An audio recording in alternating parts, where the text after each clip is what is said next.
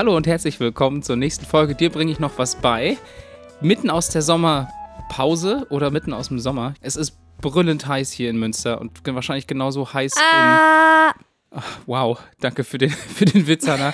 brüllend heiß. Wir sitzen wieder in drei verschiedenen Orten und wir sind mitten in der Sommerpause, weil bei uns drei Umzüge anstehen, damit ihr auch mal so ein bisschen verfolgen könnt. Der Dirk, der gerade noch in Magdeburg sitzt, der zieht Das demnächst nach, der zieht demnächst nach Hamburg.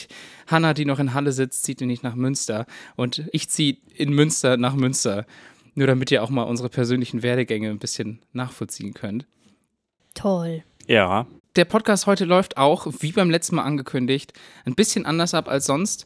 Also für alle, die vielleicht zum ersten Mal einschalten, mitten im Sommer behalten wir uns vor, ein paar Sondersendungen zu machen. Heute ist so eine Sondersendung, deswegen ist das Thema auch Überraschung. Und wir, wir werden heute eine sehr kurze Folge machen, nur mit dem Thema Überraschung. Überraschenderweise reden wir heute nur über das, was wir letzte Woche gelernt haben. das ist normalerweise eigentlich nur ein, ein kleiner Teil unserer sonstigen Folgen.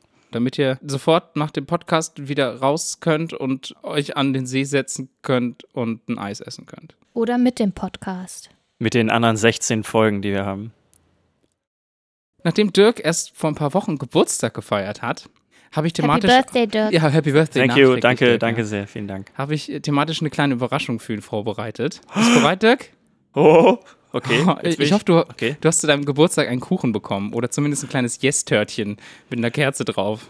Hast du? Äh, gute Frage, das ist schon etwas länger her. Äh, ja. Dirk, das sind zwei Wochen. Ist, in den zwei Wochen ist viel passiert, okay? Das stimmt, das stimmt. Aber du hast dann hoffentlich, als du den Kuchen auch vor dir hattest, die Augen zugemacht, dir was gewünscht und dann die Kerzen ausgepustet. Ja, bestimmt. Aber warum macht man das eigentlich? Das habe ich Weil es mich sonst gefragt. Unglück bringt, wenn man das nicht macht. Davon gehen auch manche aus. Aber warum, wie kommt das, dass, es, dass man einen Geburtstagskuchen kriegt und warum man, hat man Kerzen drauf und warum wünscht man sich am Schluss was? Und ich habe mich darum gekümmert, mal rauszufinden, warum das so ist. Und wie immer bei so einer Frage lautet die Antwort, da sind einige Sachen im Laufe der Geschichte zusammengelaufen, die dafür gesorgt haben, dass Dirk diese tolle Geburtstagsüberraschung bekommt. Habe ich tatsächlich bekommen. Das war ein Schokoladenkuchen, ist es mir jetzt wieder eingefallen. Sehr gut. also Geburtstag feiern geht vermutlich auf die alten Ägypter zurück. Man feierte damals den Geburtstag des Pharaos oder der Pharaonin, aber nicht den tatsächlichen Geburtstag, also nicht der Tag, an dem sie geboren wurden, sondern den Tag, an dem sie eingesetzt worden sind, weil sie an dem Tag zu Göttern wurden. Das heißt, man wurde quasi als Gott neu geboren und das sind eigentlich die ersten Geburtstagspartys, die man geschichtlich so kennt. Erst die Menschen im alten Rom fingen dann an, auch Geburtstage von, ich sag mal, halbwegs normalen Leuten zu feiern, also nicht Götter. Und da aber auch nur von ganz besonderen Leuten, also eher die reichen Leute und vor allem die, die halt große Geburtstage gefeiert haben. Also lass es den 30. sein oder den 50. sowas, was bei einer durchschnittlichen Lebenserwartung von 35 Jahren, glaube ich, äh, auch nicht so oft vorkam. Also das heißt, auch Geburtstagsfeiern war damals auch nicht so, so richtig äh, mega im Trend. Die ersten, die angefangen haben, mehr mit Kuchen zu arbeiten, das waren die alten Griechen. Denn bei denen war es äh, nicht untypisch, an besonderen Tagen eine süße Speise zu sich zu nehmen, nachdem man ein riesiges Fest gefeiert hat. Und zwar ein Haufen Kuchen. Da gibt es Schriften, die sind von etwa 500 vor Christus, die darauf hinweisen, dass man sowas gemacht hat. Aber was das Besondere bei den Griechen ist, die haben zusätzlich ja einen ganzen Haufen Gottheiten gehabt. Und eine von diesen Gottheiten war Artemis, Göttin der Jagd, des Waldes und des Mondes. Und zu ihrer Huldigung fing man an, ihre kleine Kuchen zu backen. Und zwar in der Form des Mondes und auf den Tempel zu bringen. Aber weil der Mond ja auch beleuchtet ist, hat man einfach Kerzen draufgepackt. Daher kommt das, dass man Kerzen auf Kuchen packt. Das ist so die erste äh, Quelle, die man dafür hat. Zack, fertig, Mond. Und äh, da wird sich die Artemis bestimmt gefreut haben. Und zusätzlich kommt aber noch, dass viele Kulturen, also ältere Kulturen, glaubten, dass Rauch hilft, Gebete der Leute in den Himmel zu tragen. Das heißt, wenn du die Kerze auch noch ausgepustet hast, dann wurde der Wunsch oder dein Gebet mit in den Himmel zu den Göttern oder den Göttinnen getragen. Vertreibt nicht Rauch auch böse Geister oder ist das nur der Weihrauch? Das ist wahrscheinlich nur der Weihrauch. Licht vertreibt böse Geister, aber da kommen wir gleich noch dazu. Denn dann kam erstmal die Zeit des Mittelalters, die ist ja ein bisschen geprägt von der katholischen Kirche, die generell nicht so mit Partys und Süßkram, das hat die nicht so und deswegen gab es zu der Zeit quasi eigentlich auch keine Geburtstagskuchen und keine Geburtstagspartys. Erst ab dem 12. Jahrhundert äh, fing man wieder an, Geburtstage genauer aufzuschreiben, also zu notieren, die, also Daten und alles. Und es waren tatsächlich vor allem deutsche BäckerInnen, die im 15. Jahrhundert anfingen, Geburtstagskuchen zu vermarkten. Also vor allem für den ersten Geburtstag. Man hat dann zum allerersten Geburtstag einen Kuchen bekommen mit einer Kerze Also nicht drin. zur Geburt, sondern Nee. zum ersten Lebensjahr. Genau, quasi. zum ersten Lebensjahr gab es dann ein, ein, so ein Ein-Layer-Kuchen, also wirklich nur ein, eine Ebene. Also ganz so fancy war das damals noch nicht, mit, mit so äh, ganz viel Verzierungszeugs und so, und so, genau. ja.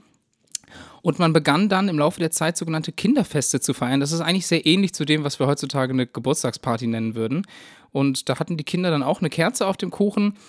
Und es gibt aber verschiedene Interpretationen, warum man die Kerze da draufgepackt hat. Also die Damit sie sich die Fingerchen verbrennen. Ja. Das, das wäre eine Das ganz schön nicht. sadistische Idee dahinter.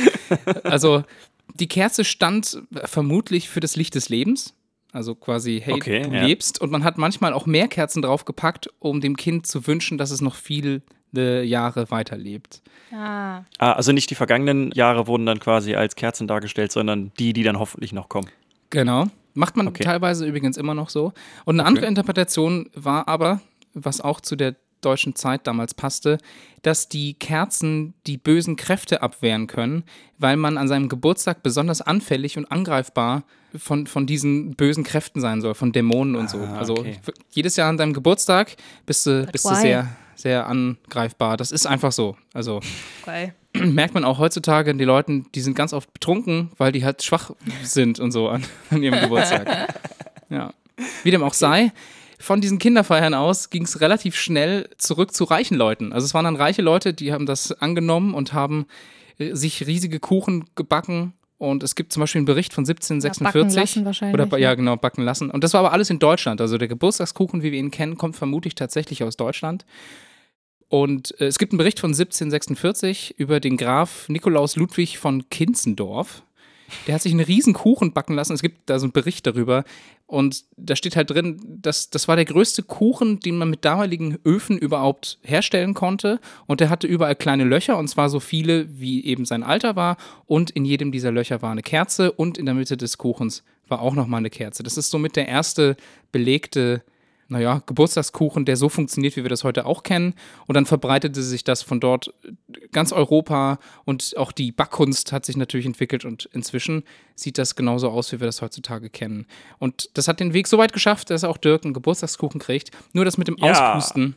Das muss man uns vielleicht nochmal überlegen, denn eine Studie, ich glaube, die kam erst vor ein, zwei Jahren raus äh, im Journal of Food Research mit dem Namen Bacterial Transfer Associated with Blowing Out Candles on a Birthday Cake, hat berechnet, dass das Kerzenauspusten die Zahl der Bakterien um etwa 1400 Prozent erhöht auf einem Kuchen. Ja, meine Bakterien wollt ihr bestimmt alle gerne. Na, das ist nicht weiter schlimm. Die haben auch gesagt, man müsste das etwa 10.000 Mal machen, damit man wirklich eine erhöhte Chance der Infektion hat. Aber es ist trotzdem äh, beeindruckend, wie viel mehr Bakterien plötzlich auf so einem Kuchen leben. Und das ist in etwa die Geschichte der Geburtstagskuchen und des Kerzenauspustens. Happy Birthday, Dirk. Danke sehr. Happy Birthday, Dirk. Make a wish. Danke.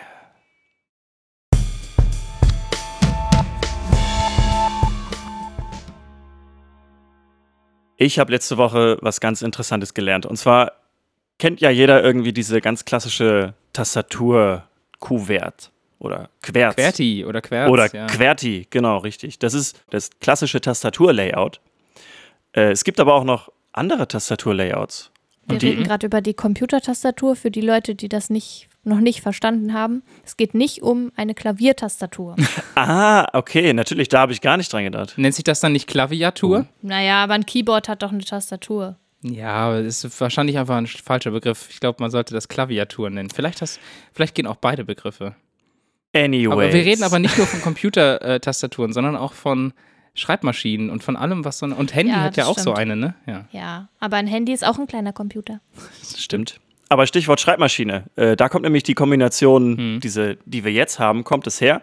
Und zwar hat es einfach den Grund, dass sich diese Hebel, die man von Tastaturen bzw. von Schreibmaschinen kennt, dass die sich nicht verhaken. Das heißt, Buchstaben, die in einer häufigen Kombination irgendwie zusammen vorkommen, sollten halt möglichst weit auseinander sein.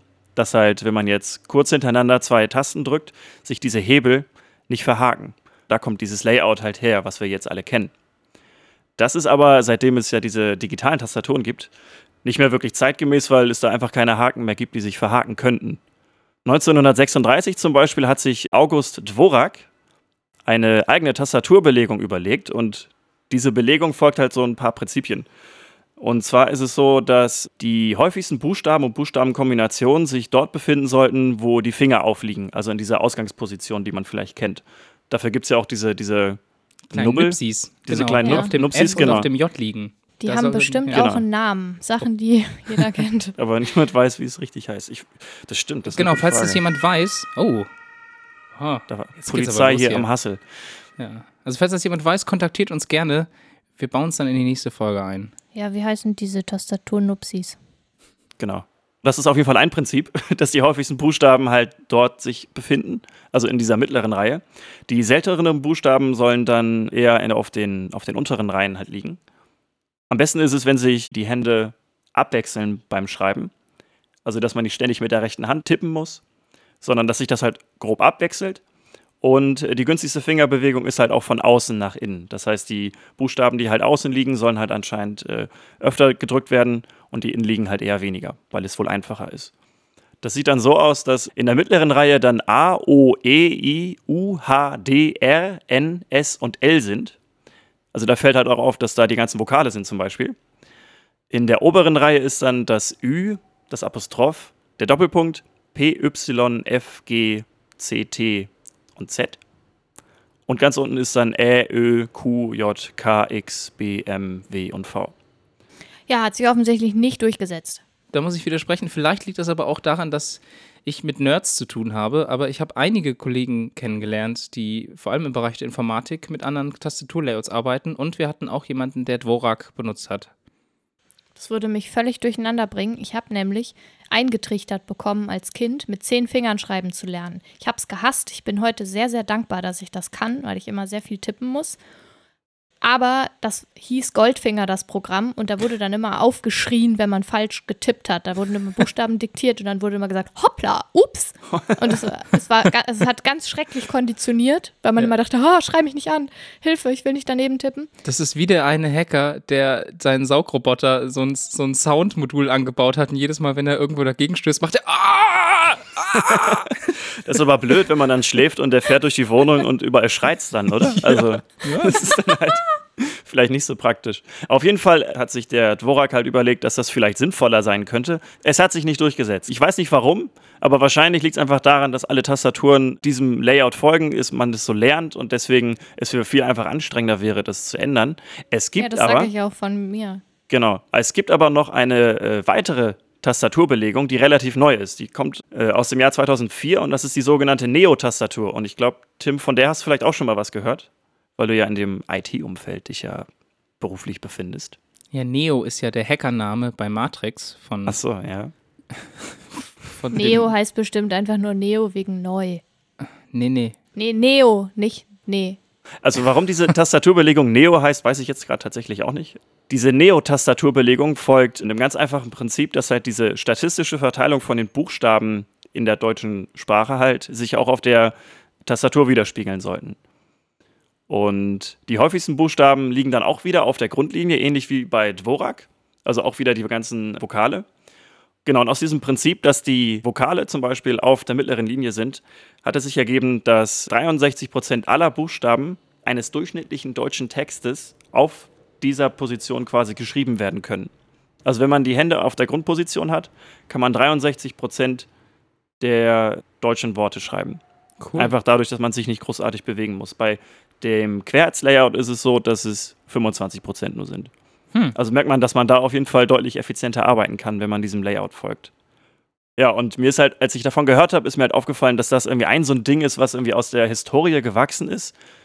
Menschen sich daran gewöhnt haben und sich nicht überlegen, was vielleicht besser sein könnte. Und ich glaube, da gibt es im Leben irgendwie viele, viele Dinge, die einfach ganz alt sind und alle sich immer äh, daran halten, aber man nicht mehr wirklich überlegt, ob das was Sinnvolles ist. Ich habe mir das auch mal überlegt, ob ich wechseln soll, aber ich bin eigentlich ganz zufrieden. Was wirklich einen großen Unterschied gemacht hat, ist von einer deutschen Tastatur auf eine amerikanische zu wechseln. Ja, das stimmt, das ist immer mega nervig. Ja, aber, aber einfach, da sind so Sachen wie, der, wie gesagt, das Semikolon, was man halt beim Programmieren ständig benötigt, weil damit eine Anweisung äh, beendet wird oder eine, eine Programmzeile beendet wird. D man braucht das ständig und in der deutschen Tastatur ist das halt ein Shift-Griff oder wie soll man das nennen? Also man Ja. schreibt ja nicht einfach so Ja, ein genau. Semikolon und in der englischen ist das sofort da und easy erreichbar. Ja, aber Z und Y sind vertauscht, warum auch immer. Naja, weil das Z anders oft vielleicht vorkommt. Ja, als ja, das, schon als klar. Das Also Y. das Y Das- wird häufiger benutzt, Das, deswegen. das Ding ist auch bei dieser Neo-Tastaturbelegung kann man einfach sich das runterladen. Also es gibt es, es ist Open Source, man kann sich das runterladen, installieren und dann hat man automatisch diese Neo-Tastaturbelegung und könnte das einfach machen, ohne sich jetzt eine neue Tastatur kaufen zu müssen, zum Beispiel. Und dann klebt man quasi neue, neue Sticker auf die Tastatur oder wie ist das? ja, das kann man machen. Hm, Ja, aber ich meine, da kommen halt noch Sachen dazu, äh, dass du, ich meine, du benutzt ja auch Shortcuts die ganze Zeit, ne?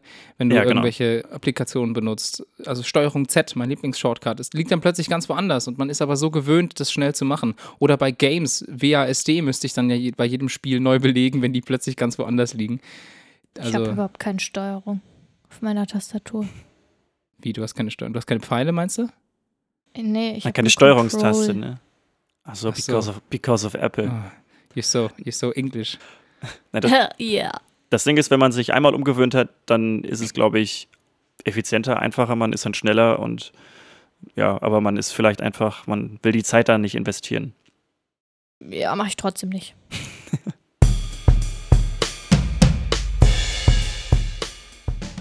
Ich habe diese Woche was gelernt, was ich total blöd finde. Und dann habe ich gedacht, ich kann euch nicht nur was mitbringen, was total blöd ist und habe das deswegen zu was Schönem gemacht. Aber erst erzähle ich euch das Blöde darüber. Und zwar hat Ecuador zugestimmt, auf den Galapagos-Inseln einen US-Militärstützpunkt einzurichten. Mit der Versprechung der AmerikanerInnen, dass der dazu genutzt wird, die Drogenkriminalität weiter einzuschränken. Auf Galapagos. Ich wollte gerade sagen, ist das da so ein riesiges Problem? weil die ganzen Schildkröten dort Ja, ja. irgendwie Kokskuriere sind. deswegen ist das auch ein nicht sicher- Naturschutzgebiet. Natürlich. Damit da nur. Ah, jetzt ergibt das alles Sinn. Damit die, damit die nur natürliche Drogen nehmen. Also ich bin mir nicht sicher, wo, auf welchen Bereich und auf welche Region sich diese Drogengeschichte bezieht. Ich bin mir auch nicht sicher, ob das nur einfach ein Vorwand ist der USA, um sich auf Galapagos erneut äh, einen Militärstützpunkt zu errichten. Aber ihr habt schon richtig gesagt, es ist halt ein totales No-Go, weil es ist ein Naturschutzgebiet. Es ist eine der artenreichsten äh, Regionen der Welt nach wie vor. Und das ist super ärgerlich. Es ist allerdings so frisch, dass eigentlich in deutschen Medien darüber noch fast nichts zu finden ist. Aber in anderen Medien, spanischen und amerikanischen Medien findet man darüber schon ein paar Sachen, aber auch nichts Ausgereiftes. Jedenfalls dachte ich, zu dem Ärgernis hinzu rede ich mit euch einmal über etwas sehr Nettes auf Galapagos. Und zwar gibt es dort ja die sogenannten Darwin-Finken. Mhm. Die Ja. heißen Darwin-Finken, weil sie von Charles Darwin entdeckt wurden, quasi, oder beziehungsweise dann auch von ihm benannt wurden. Und da gibt es eine bestimmte Finkenart, die heißt Spitzschnabel-Grundfink. Und aus dieser Finkenart hat sich eine Unterart entwickelt und das ist der Vampirfink. Ui, ui, ui, ui, ui.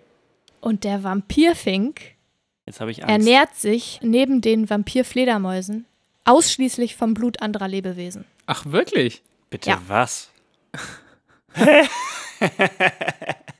Also ich meine, diese Finken, das sind doch die, mit denen er irgendwie auch nachgewiesen hat, dass die Evolution dafür sorgt, dass die sich anpassen, je nachdem, wo die auf der Insel und so unterwegs Ganz sind, ne? genau. Und das ist eben das Spannende. Das sind nämlich jetzt wieder genau diese Finken, die diese krasse Evolution immer mitmachen.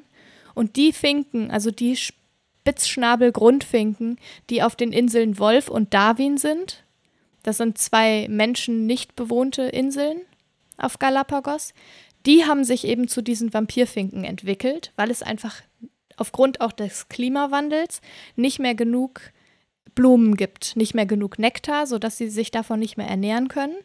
Und deswegen haben sie angefangen, das Blut anderer Vögel zu trinken. No way. Das ist ja total abgefahren. Und das machen sie auch, weil die Inseln sind wasserlos. Es gibt quasi kein Süßwasser auf den Inseln und damit decken sie auch ihren Flüssigkeitsbedarf.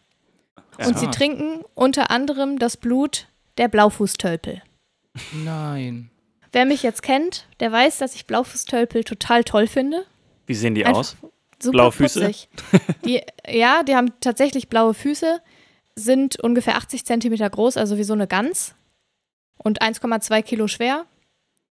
Und man, man kann die Männchen und die Weibchen daran unterscheiden, dass die Weibchen eine vermeintlich größere Pupille haben. Es liegt aber nur daran, dass sie einen schwarzen Ring haben im Auge und dadurch sieht, das, sieht die Pupille größer aus. Man kann es aber sehr gut unterscheiden. Ich habe das schon getan und gesehen. Die sind auch ganz putzig, wenn die sich zusammentun und brüten. Dann laufen die immer zusammen rum, sind so richtig unzertrennliche, watschelnde Vögel. Die haben auch ein ganz witziges Balzverhalten. Da geht es natürlich um die Füße.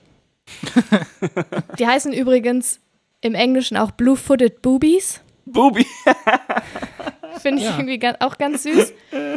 Und äh, Tölpel heißen sie natürlich, weil sie so ein bisschen tölpelig sind, weil sie nämlich auch in ihrem Balztanz die Füße dann so nach vorne platschen und äh, wenn sie angeflogen kommen, also sie sind ziemlich gute Flieger tatsächlich, aber wenn sie angeflogen kommen, dann zeigen sie die Fußsohlen.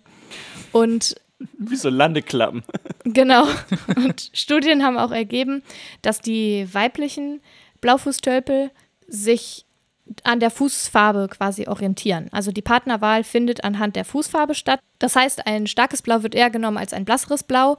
Und es wurde auch bei dieser Studie herausgefunden, dass nach zwei Tagen weniger Nahrung als üblich die Fußfarbe schon verblasst. Also ist ähnlich wie bei den Hennen und Hähnen, weil da ist es ja dieser, dieser rote Pflöbbel, den die Hähne Dieser Kamm, oder?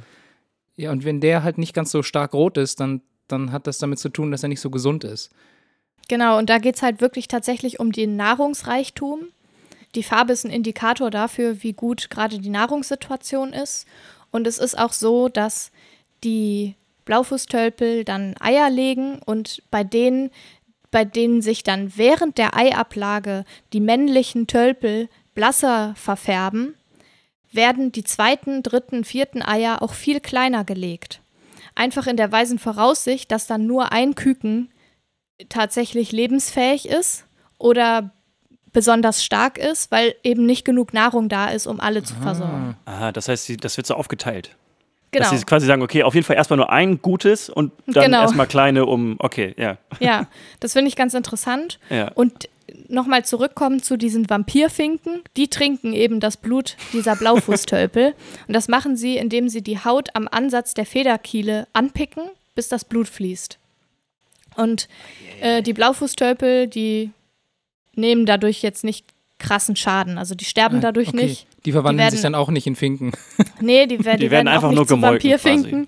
Die werden quasi so ein bisschen angezapft. Das Problem ist nur, dass sich, sobald einer angezapft ist, häufig viele Vampirfinken auf sie draufstürzen. Oh und dann je. haben sie erstmal so eine Horde Vampire auf sich sitzen, die sich dann erstmal satt trinken und dann können die Blaufußtölpel weiter tölpeln.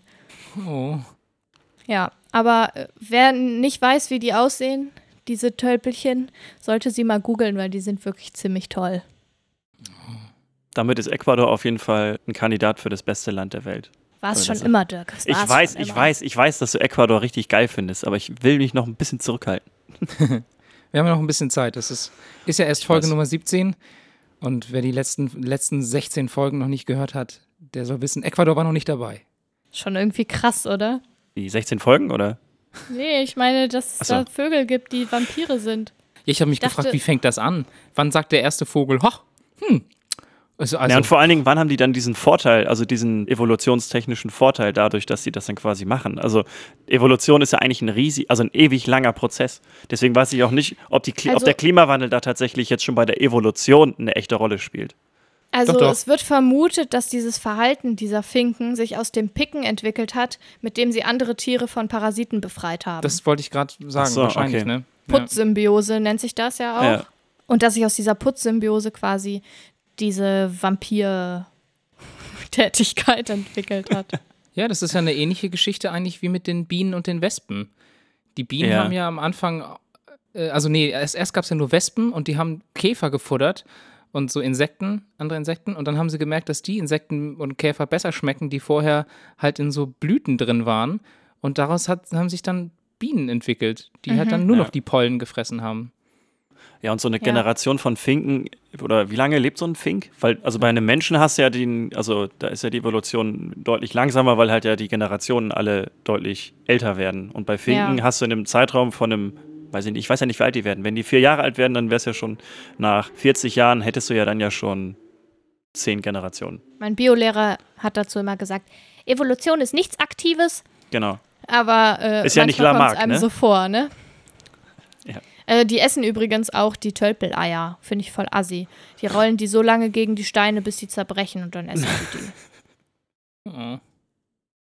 Nein, müssen sich äh, halt äh, härtere Schalen entwickeln. Ja, oder sie müssen halt die, die vielleicht entnehmen sie auch die kleinen Eier, die sie sowieso Nee. an, wegen Nahrungsknappheit nicht verfüttern, also nicht füttern können. Hm. Oder die Tölpel essen einfach die Finken.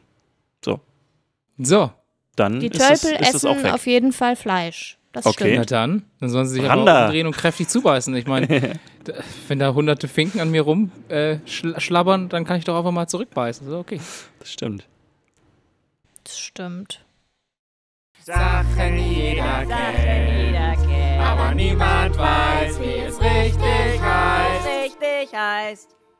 Wie nennt man die ovale Abdeckhaube zum Warmhalten von Speisen auf Tellern oder Platten? Oh, das weiß ich. Warte mal. Glocke. Kann man auch dazu sagen? Ja, Also okay. Käseglocke gibt es ja zum Beispiel. Ja, ne? ist aber ist ein sehr ähnlicher Begriff. Kommt eigentlich aus dem Französischen. Oh, okay. Oui. Le Glock. C'est la Glo Glockette. So ähnlich. Glosche. Sachen jeder kennt, aber niemand weiß, wie es richtig heißt. Richtig heißt. Und schon ist die Folge vorbei. Wir haben euch ja am Anfang vorgewarnt, dass es eine kurze Folge wird. Aber wir entlassen euch jetzt wieder Richtung, wo auch immer ihr hin wollt, raus oder in den Schatten oder wo auch immer. Jedenfalls haben wir uns auch kein neues Thema für die nächste Folge überlegt. Denn entweder ihr schreibt uns, was ihr gerne hören wolltet, würdet, Wollen, wo, würden, würdet, würdet. Ganz genau das. Oder ihr lasst euch überraschen, ohne dass das Thema Überraschung ist. Aber ihr hört auf jeden Fall von uns. Auf jeden Fall. Und jetzt esst ein Eis für uns mit. Trinkt ein kaltes Bier, alkoholfrei Oh, oder mit ohne. Erdbeeren. Mit Erdbeeren und krokant und weißer Schokolade. Ja, das wäre schon ziemlich lecker. Ich glaube, ich gehe gleich nochmal los. Der Rewe hat bis um 12 Uhr auf. Da kriegst du aber kein Eis mit Erdbeeren und krokant und Ey, weißer da- Schokoladensoße. Dann gehe ich zu Penny, die haben so Spaghetti-Eis in so, in so Bechern. Widerlich. Die sind voll okay. Egal, wir machen das auf jeden Fall.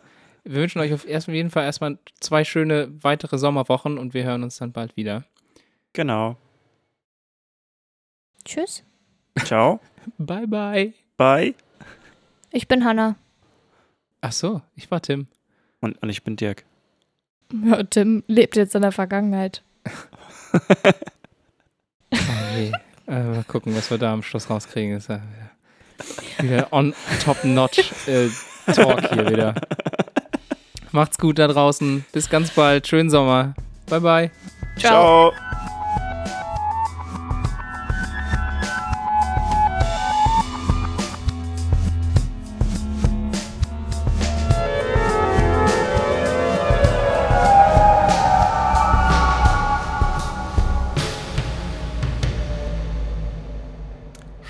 Schlabbermatz. Baby, baby, baby, baby, baby. Ja, so ist es wirklich richtig. Ja, ist viel. echt, es kommen ja richtig viele raus. Ja.